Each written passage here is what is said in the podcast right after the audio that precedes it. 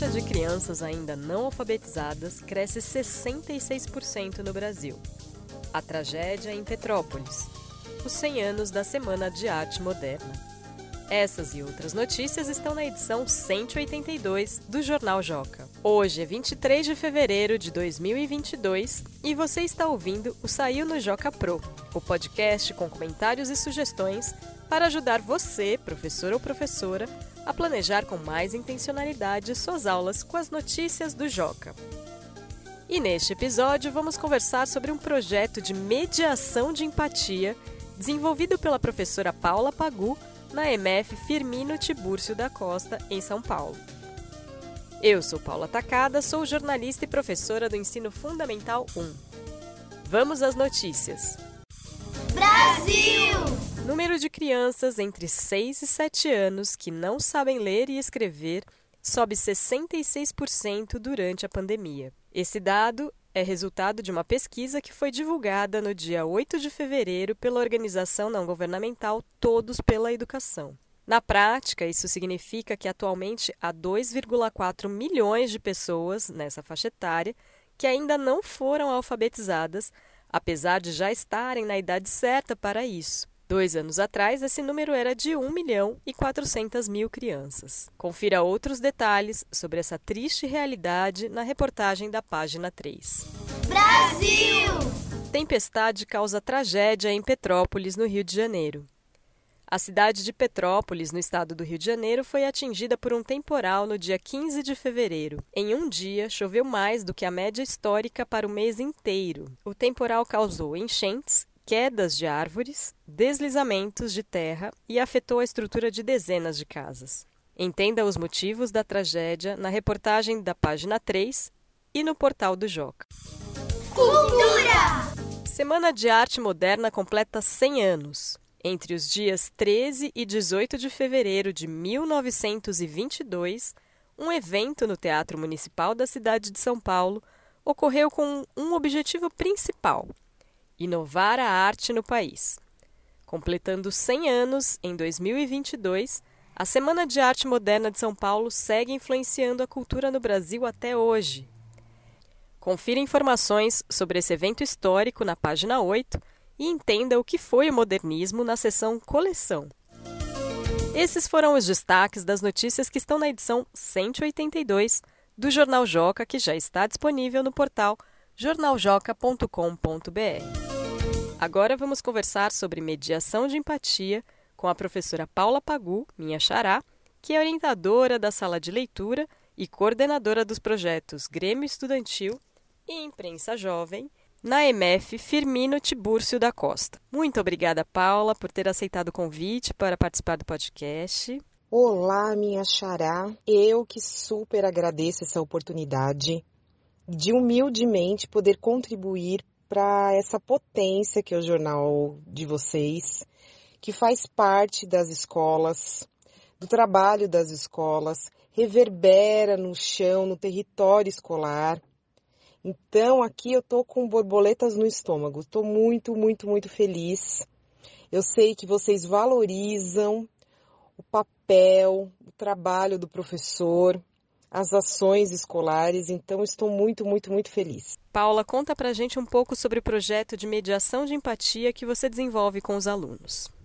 Esse meu projeto de mediação de empatia vem da perspectiva de buscar potencializar, mostrar para os alunos como eles são especiais e como eles podem ajudar os seus amigos, os seus colegas a também descobrirem, perceberem que eles são especiais.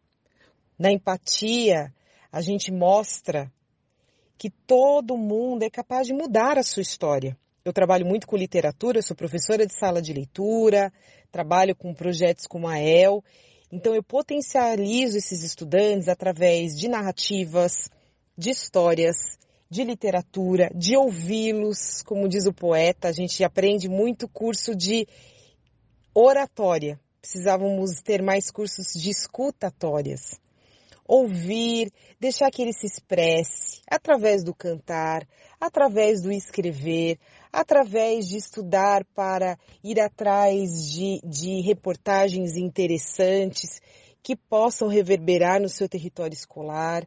Isso desenvolve o protagonismo juvenil, o empoderamento escolar, o estudante se sentir pertencente naquele território, diminuir a evasão, a violência escolar e perceber até nessa violência escolar, né, porque a mediação de empatia vem de, da mediação de conflitos, por que, que esse aluno, entre aspas, está tão revoltado, está tão bravo, está tão violento? Muitas vezes ele vem de uma realidade desestruturada, de uma realidade violenta. Então vamos tentar trazer esse aluno para nós, porque um trabalho de formiguinha, gente, de acerto e erros, com a ajuda dos estudantes, trazer esse aluno para que ele possa perceber o quanto ele pode mudar a sua história. Às vezes ele não tem uma realidade que ele acha interessante para ele, mas com educação, valorizando sempre muito a educação, com a força de suas características, de suas potencialidades, ele pode sim fazer um futuro diferente. Como professoras e professores da escola participam? nós não fazemos nada sozinho. Isso eu falo sempre aos meus estudantes. Eu, se eu estou aqui humildemente contribuindo com a minha experiência, com as minhas práticas, é porque eu tive pessoas maravilhosas, desde a minha família forte nordestina, a grandes professores da minha educação básica pública, a ter colegas, amigos de trabalho, a saber ouvir, a saber perceber, enxergar, né, como falam os nossos mestres, perceber, tirar proveito no bom sentido de boas experiências. E a escola pública está repleta de boas experiências. Eu tenho nestes projetos a oportunidade de fazer cursos, formações, de compartilhar saberes desde de grupos de WhatsApp até apresentações culturais. Tivemos a oportunidade de, participar de ações, por exemplo, com a imprensa jovem na Unesco, de ouvir grandes poetas e grandes escritores na, através da Academia Estudantil de Letras, compartilhar saberes de gestão democrática com o Grêmio Estudantil, com outros professores, com outros educadores e, claro, percebendo a, nossas, a nossa realidade, o nosso território escolar, mas eu aprendi, eu aprendo muito com os outros. Eu gosto muito de ouvir boas práticas. E no meu território é muito importante, é, e é muito importante para mim, ter a parceria da gestão da minha escola, que está sempre ali me ajudando, me ouvindo, trazendo a realidade, que às vezes o professor tem uma realidade e o gestor é, nos mostra, ó, esse caminho é melhor do que o outro, ouvindo os estudantes, eu aprendo muito com os estudantes e com os meus colegas de trabalho, com os meus professores, de trazer uma realidade de escola, de mostrar, porque nós gostamos, por exemplo, de fazer assembleias de classe, porque aí ali na assembleia de de classe, o estudante ele pode mudar a realidade específica de sua sala. Então é muito bom ouvir se essas se esse trabalho, se, se essas ações estão dando certo, ouvir sugestões desses outros professores. Então, a gente jamais está sozinho. Mesmo que ali esteja a coordenadora Paula, a Paula jamais estará sozinha.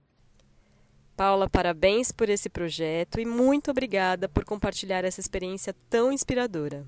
Eu estou aqui encantada. Gostaria de agradecer imensamente essa oportunidade de participar do Jornal Joca. Eu sou fã de carteirinha, leitora, muito feliz de ter é, projetos como esse. Então, assim, eu só tenho a agradecer. Esta foi a edição número 51 do Saiu no Joca Pro, o podcast do Joca feito para professores. Mande seus comentários e sugestões para o e-mail saiunojocapro@magiadeler.com.br e até a próxima quinzena.